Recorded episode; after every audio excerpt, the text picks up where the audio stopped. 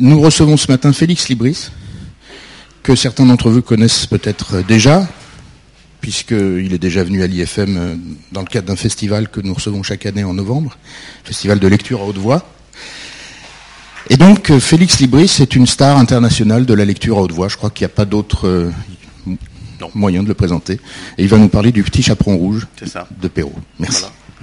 Merci d'être venu ce matin pour écouter cette conférence sur le petit chaperon rouge. Alors, je, vais tout d'abord un petit peu vous situer la raison pour laquelle je, vous propose euh, cette conférence, tout d'abord parce que Lucas a eu la gentillesse de, m'inviter, mais peut-être me présenter rapidement, en tous les cas, vous dire ce que je fais exactement et quel est mon métier. Euh, peut-être que ça peut vous surprendre de savoir qu'aujourd'hui, euh, eh il existe un métier qui consiste à lire aux autres des histoires, des extraits de romans, des lettres, de la philosophie, ce qu'on veut, éventuellement, en tous les cas, en généralement de la prose.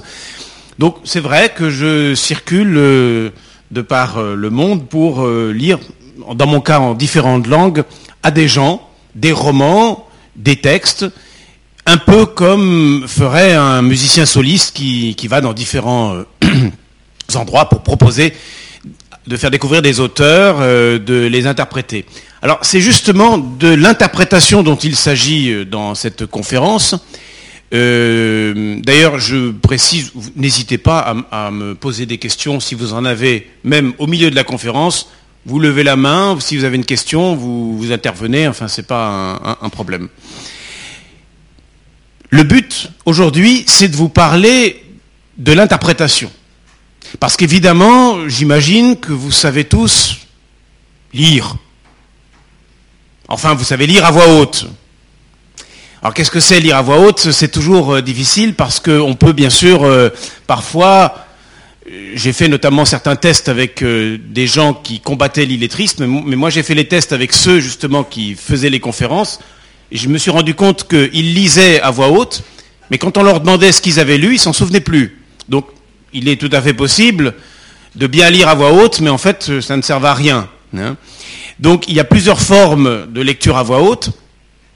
Le but dans mon cas, c'est euh, de trouver la bonne interprétation pour le bon auteur. Vous êtes face à un auteur, un petit peu comme vous êtes face à une musique, euh, face à un compositeur, un musicien, un pianiste qui se trouve face à Chopin, va être obligé de se demander tout d'abord comment il va interpréter Chopin. Il doit se poser cette question. Il ne va pas pouvoir le jouer comme il joue euh, Bach. C'est un autre rythme, c'est une autre prosodie, c'est un autre style. Et le bon interprète, le grand interprète, c'est celui qui va trouver le rythme et la prosodie qui correspond à l'auteur.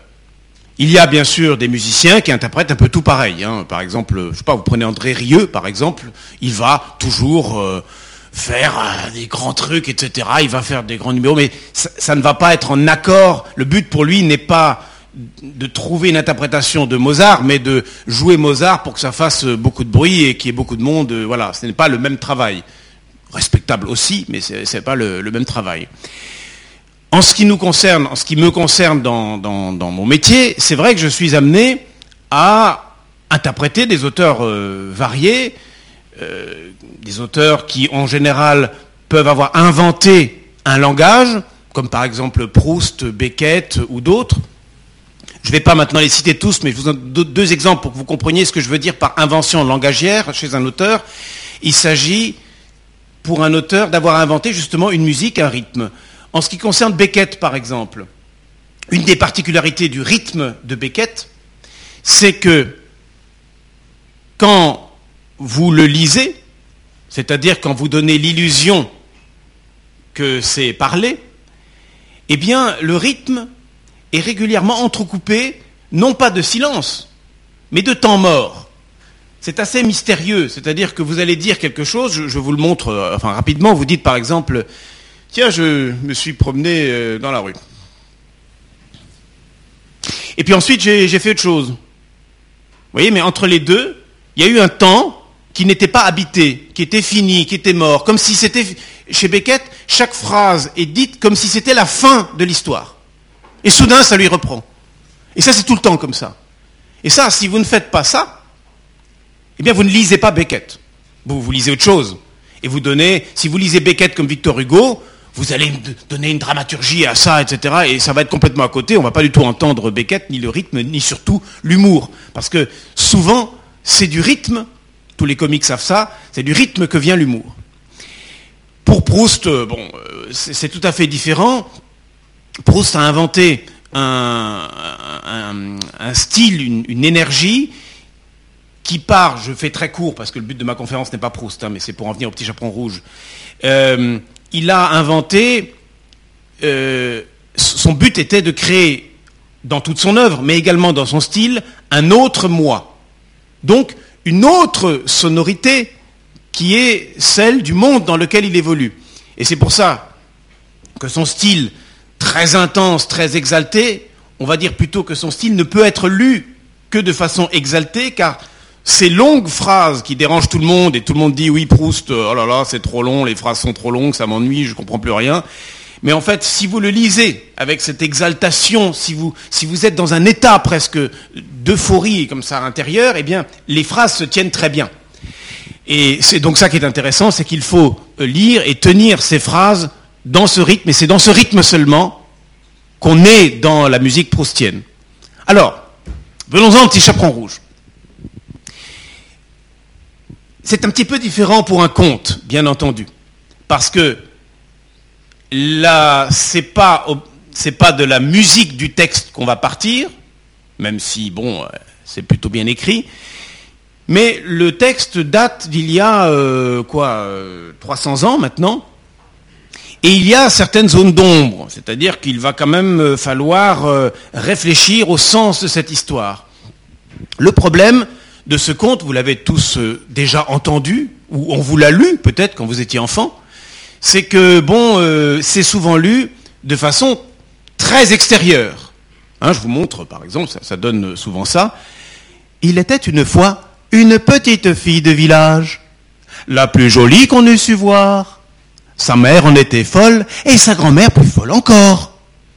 Hein, on entend évidemment ce style un peu idiot, mais c'est à peu près comme ça que c'est à 80% des fois toujours lu, surtout pour les enfants, qu'on prend en le lisant comme ça pour des imbéciles. Et surtout, on ne comprend pas les enjeux du texte.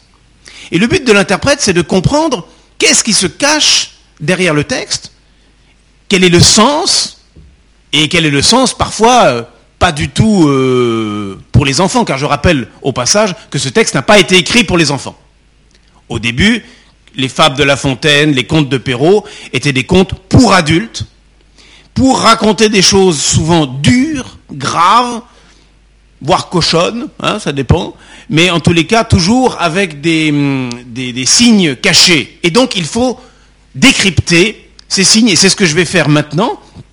Le but donc, c'est que je vais vous proposer mon interprétation, je vais vous lire chaque paragraphe, je vais le lire avec vous, puis ensuite je vais vous donner l'analyse, et peu à peu, jusqu'à la fin, on va avancer pour vous montrer le travail de l'interprète. Ce que nous devons faire avant de le lire à voix haute. Et non pas de se lancer dans cette lecture avec un ton idiot euh, au hasard, comme ça qu'on a déjà entendu. Ne pas répéter bêtement la prosodie euh, que nous ont répété nos parents. Essayez de trouver ce que ce conte cache. Et ensuite, quand j'aurai fait ce travail, quand je vous aurai fait l'analyse du texte, alors seulement, je vous le lirai et vous entendrez, et vous entendrez ce que je vous ai expliqué. Alors normalement, on fait le travail à l'envers. Enfin, on fait, on fait, on fait, on fait, on fait que dans un sens plutôt. C'est que d'habitude, on vous, on ne fait que lire. C'est comme un magicien. D'habitude, il fait que son tour de magie. Il n'explique pas avant comment il va faire. Voyez? Mais là, pour Lucas, je, vais vous expliquer le tour avant et ensuite, vous pourrez vérifier vous-même que c'est bien à partir de cette analyse que j'ai lu le conte. Voilà. Alors, est-ce que vous avez des questions à, me poser juste avant que je commence, peut-être sur cette activité, ou peut-être si certains sont juste arrivés et ont eu un petit peu de retard, euh, est-ce qu'ils souhaitent que quelque chose qui n'est pas clair avant que je commence? J'en profite pour faire un petit réglage. Je vais commencer donc par lire le texte, mais juste le début. Il était une fois, je vous le lis bien sûr pas bien là, hein, on est d'accord, je vous le lis euh, de façon assez neutre, euh, afin de juste vous donner le texte. Je ne propose pas d'interprétation, on est bien d'accord. Il était une fois une petite fille de village, la plus jolie qu'on eût su voir. Sa mère en était folle, et sa mère grand plus folle encore. Cette bonne femme lui fit faire un petit chaperon rouge qui lui seyait si bien que partout on l'appelait le petit chaperon rouge. Ça c'est le début du texte, vous vous rappelez? Certains s'en rappellent. qu'est-ce que c'est? Alors on va analyser le premier paragraphe et on va regarder ce qu'il contient. Tout d'abord, qu'est-ce que c'est une petite fille? C'est de ça dont il s'agit. Hein? Quel âge a-t-elle exactement? Bon, on ne sait pas. On peut juste supposer que ce n'est pas une femme, ni peut-être encore une adolescente, quoique là, euh, déjà, euh, la limite est plus très claire. On nous dit, pourtant, qu'elle est jolie, et non pas laide. Donc, ce qui laisse supposer que le petit chaperon rouge puisse éveiller un attrait, un désir, éventuellement, chez un homme, jeune ou moins jeune. Hein. Nous verrons l'âge du loup tout à l'heure, ce n'est pas le problème pour l'instant. Deuxième point. La mère et la grand-mère en sont folles et plus folles encore. Ça, c'est quand même intrigant. La mère et la grand-mère en sont folles et plus folles encore. Alors, qu'est-ce qu'on apprend? Qu'est-ce qu'on voit dès le début du conte? Le petit chaperon rouge vit avec sa mère qui en était folle et sa mère grand plus folle encore. Il n'est fait mention d'aucun homme dans cette courte présentation. Ni pour la grand-mère d'ailleurs, ni pour la mère. À aucun moment du conte, il n'est fait mention d'un homme qui accompagnerait ces femmes. Contrairement par exemple au petit poussé, de Perrault également, je vous lis le début. Il était une fois un bûcheron et une bûcheronne qui avaient sept enfants, tous garçons. L'aîné n'avait que dix ans et le plus jeune n'en avait que sept. Où il est indiqué, bien sûr, le contexte familial. Enfin, si vous avez bien écouté, il y a un autre problème, non? Ah ouais, c'était pour voir si vous avez bien écouté, effectivement. Euh, est-ce que je peux demander aux deux filles qui sont tout au milieu, là derrière, de, vous... Parce que si vous travaillez autre chose pendant la conférence, ça va me déconcentrer. je vous remercie. Alors, donc, euh, bon, vous avez remarqué qu'il y a euh, trois années de différence pour les sept enfants, ce qui fait qu'à l'époque, en tous les cas, ça, ça procréait assez rapidement. Hein ou alors qu'ils en faisaient euh, plusieurs à la fois, je crois que c'est plutôt ça. On a aussi dans Podane, euh, au début, ça commence comme ça, il était une fois un roi si grand, si aimé de ses peuples, si respecté de tous ses voisins et de ses alliés, qu'on pouvait dire qu'il était le plus heureux de tous les monarques. Son bonheur était encore confirmé par le choix qu'il avait fait d'une princesse aussi belle que vertueuse. Et ses heureux époux vivaient dans une union parfaite. Bon. Perrault, si vous voulez, vous pourrez vérifier, précise toujours, toujours le contexte familial dès les premières phrases. C'est presque une règle. J'en donne un troisième. Dans le chaboté, nous devinons ainsi que l'homme n'a plus de femme par déduction. Un meunier ne laissa pour tout bien à trois enfants qu'il avait que son moulin, son âne et son chat. On en déduit qu'il n'a plus de femme. Et c'est toujours comme ça. Donc, si vous voulez, on peut bien sûr supposer, dans ce cas-là, que le petit chaperon rouge, dans le petit chaperon rouge, on peut supposer que l'homme est absent, puisqu'on n'en parle pas. Qu'il peut être mort pendant la guerre, euh, parti avec une autre femme, ou disparu sans laisser de traces, ça c'est pas tellement notre problème, on peut supposer plein de choses. Tout ce qui est sûr et ce qui est important pour nous, c'est que la petite fille vit dans un monde sans homme.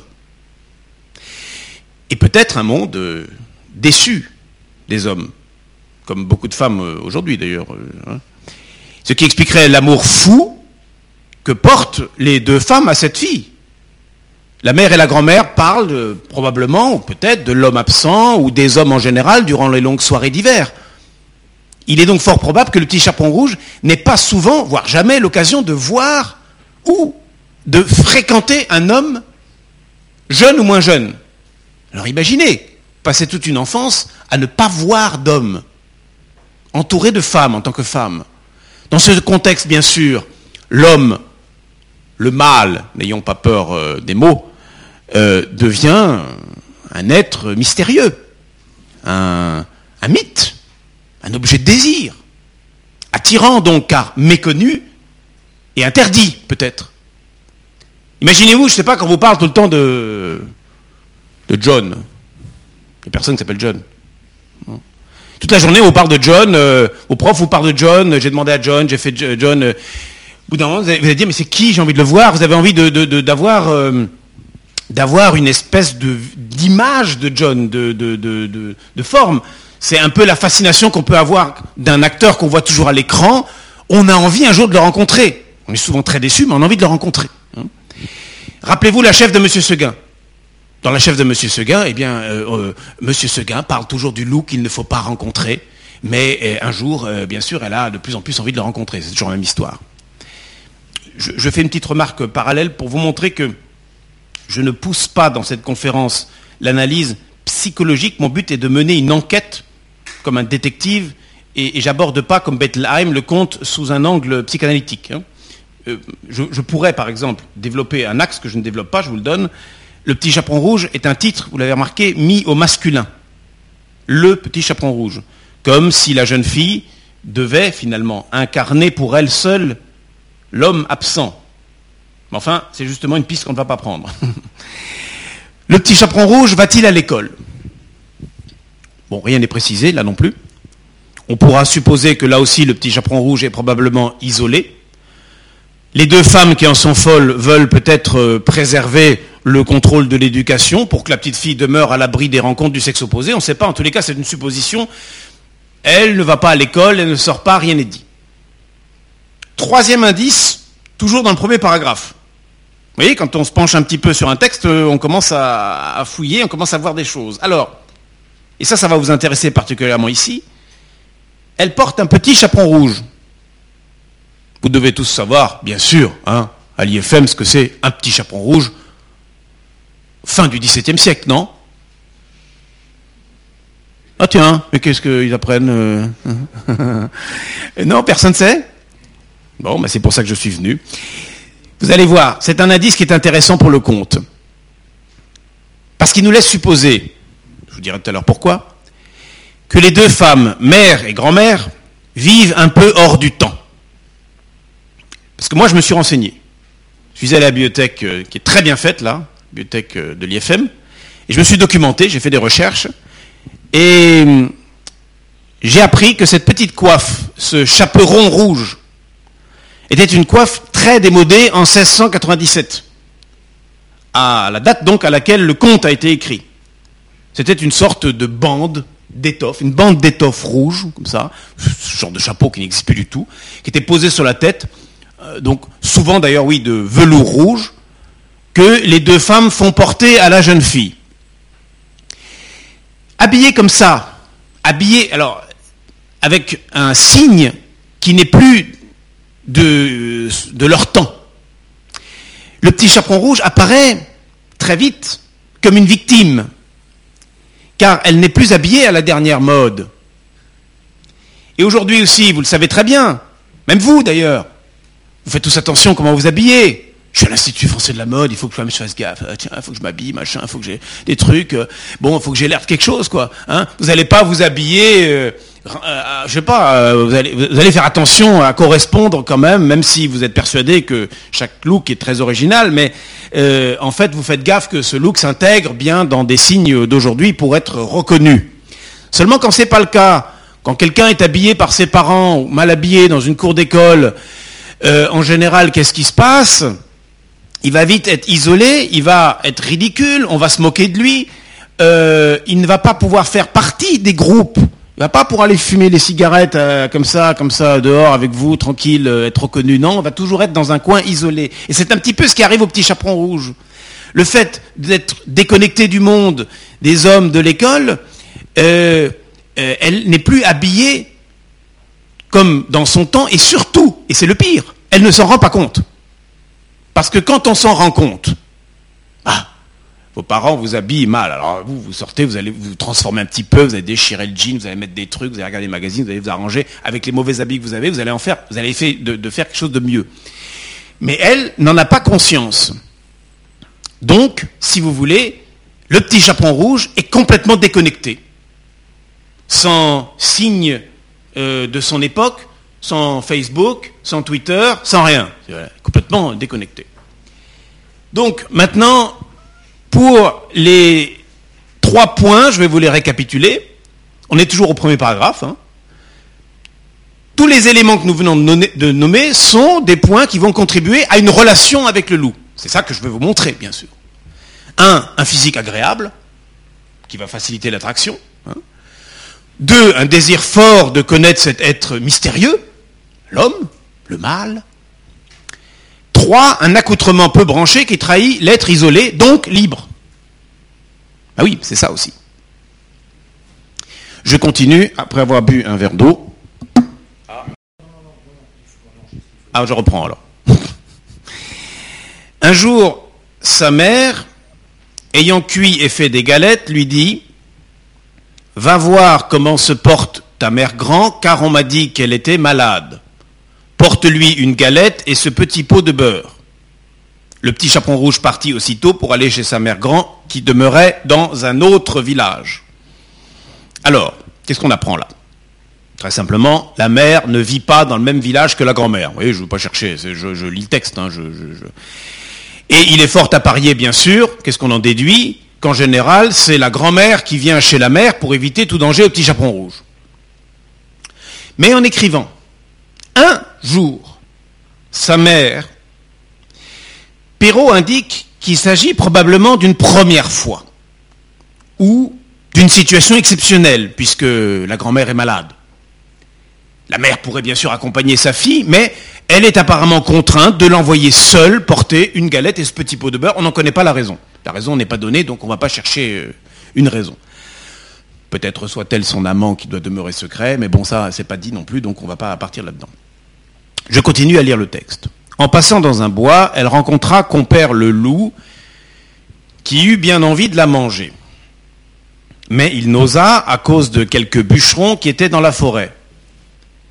Il lui demanda où elle allait. La pauvre enfant qui ne savait pas qu'il était dangereux de s'arrêter à écouter un loup lui dit Je vais voir ma, ma, mère grand et lui porter une galette avec un petit pot de beurre que ma mère lui envoie. Demeure-t-elle bien loin? lui dit le loup. Oh oui, dit le petit chaperon rouge, c'est par-delà le moulin que vous voyez tout là-bas, à la première maison du village.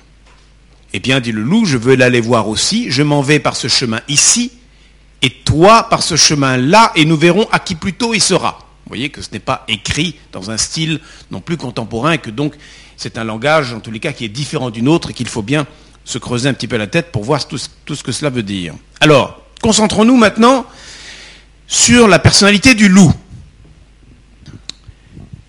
Bon, le loup, lui aussi, est un être euh, seul, mais pas solitaire par nature. Ce qui est assez étrange avec le loup, c'est que pour l'imaginaire collectif, le loup est seul. Toutes les illustrations, pour les livres d'enfants, mais même pour les livres d'adultes, etc., quand on parle d'une histoire, et même les romans, les, les romans, ce sont l'histoire d'un loup seul. Pourquoi J'en sais rien. En tous les cas, ce n'est pas la réalité. Le loup se promène toujours en meute. Il n'est jamais seul. Mais, étrangement, on le perçoit en tant qu'image. Si je vous dis un loup, vous ne le voyez, vous ne voyez pas ce loup au milieu d'autres loups. Vous, spontanément, on a tous des images d'épinal comme ça dans la tête. Hein. Quand je vous dis théâtre, vous voyez deux rideaux rouges. Vous, voilà, vous avez des images, c'est plus fort que vous. Vous êtes obligé de fonctionner comme ça au départ. Et donc c'est de ce signe dont Perrault va se servir que le loup est un être solitaire. Mais Perrault, bien sûr, utilise le loup euh, comme un symbole, on l'aura compris. Hein. Tout le monde comprend bien.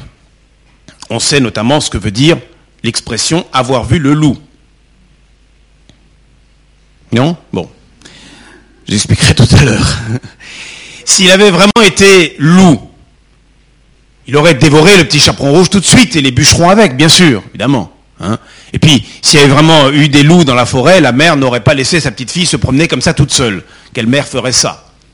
Ça prouve bien, si vous voulez, que nous avons affaire à un loup, enfin à un homme seul, perdu, désespéré peut-être d'ailleurs, je sais pas, qui voulait peut-être euh, se suicider après une rupture amoureuse. Enfin, on sait pas, on peut supposer plein de choses. Hein. En tout cas, il est, tout seul. Et puis, il est seul et il va soudain se retrouver devant une fille jolie, un peu jeune, certes, mais désirable. Le loup, donc, est un homme, un pauvre homme, un célibataire. Et vous savez, un homme seul trop longtemps euh, peut avoir des envies, hein, euh, parfois des envies très sincères, des envies de vie de couple. L'homme rêve parfois aussi comme une midinette, même un loup. L'âge du loup n'est pas défini. Ça, c'est important. Encore moins défini d'ailleurs que celui du petit chaperon rouge. Il se peut que cela soit un jeune loup adolescent sorti à peine de l'enfance, on ne sait pas. Ce qui est sûr, c'est qu'il est précisé nulle part qu'il s'agit d'un vieux loup. Et s'il s'agissait d'un vieux loup, Perrault l'aurait précisé. On l'a compris, on a observé sa manière de fonctionner. Donc, il est fort à parier que le loup est assez jeune. Donc quand le loup rencontre le petit chaperon rouge, il est normal qu'il soit troublé. Il est dit qu'il a envie de la manger. Ah Mais cette expression, euh, j'ai envie de te manger, franchement, euh, pas bien méchante.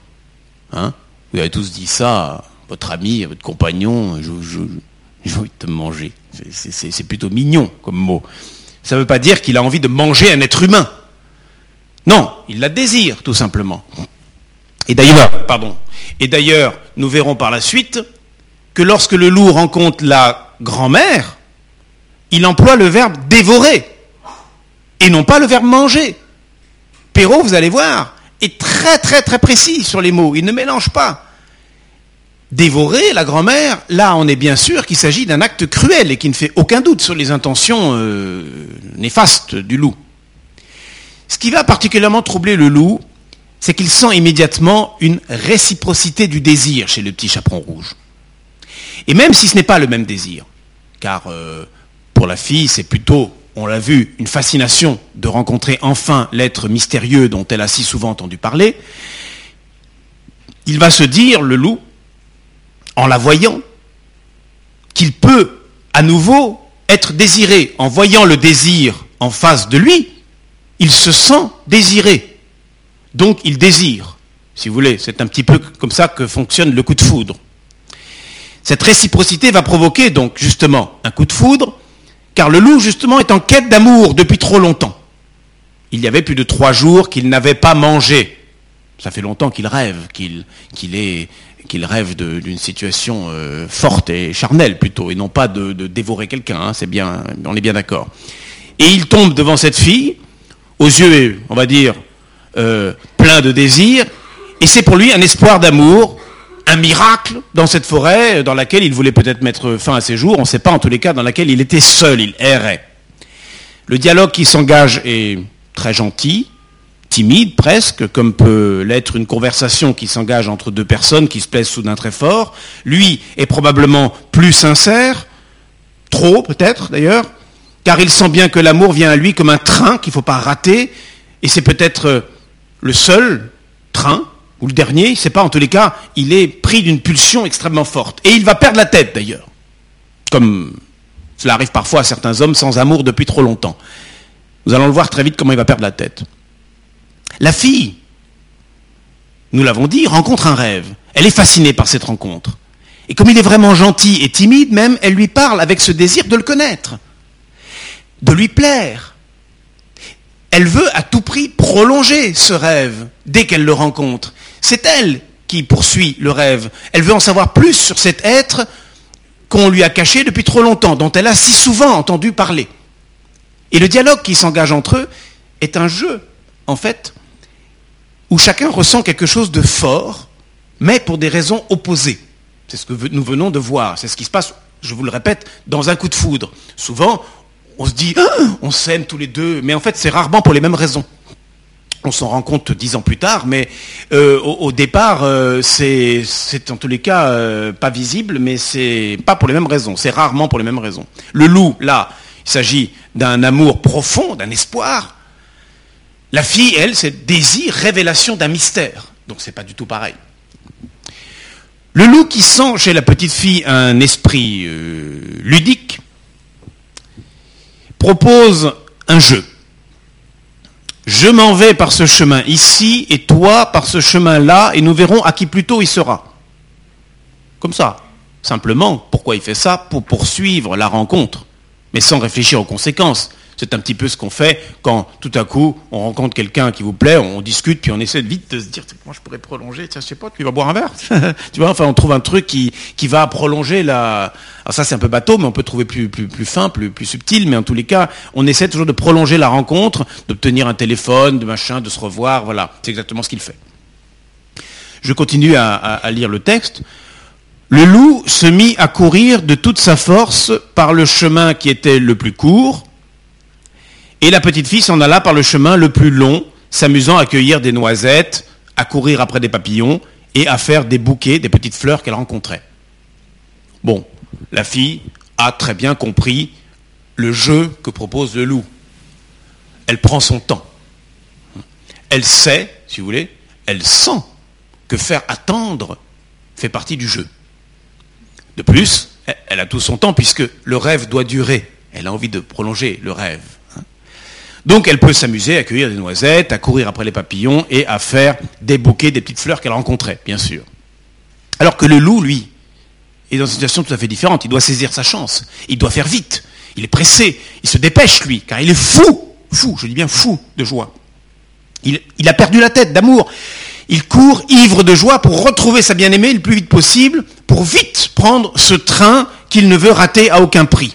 Son esprit est tellement troublé qu'il en oublie complètement la grand-mère.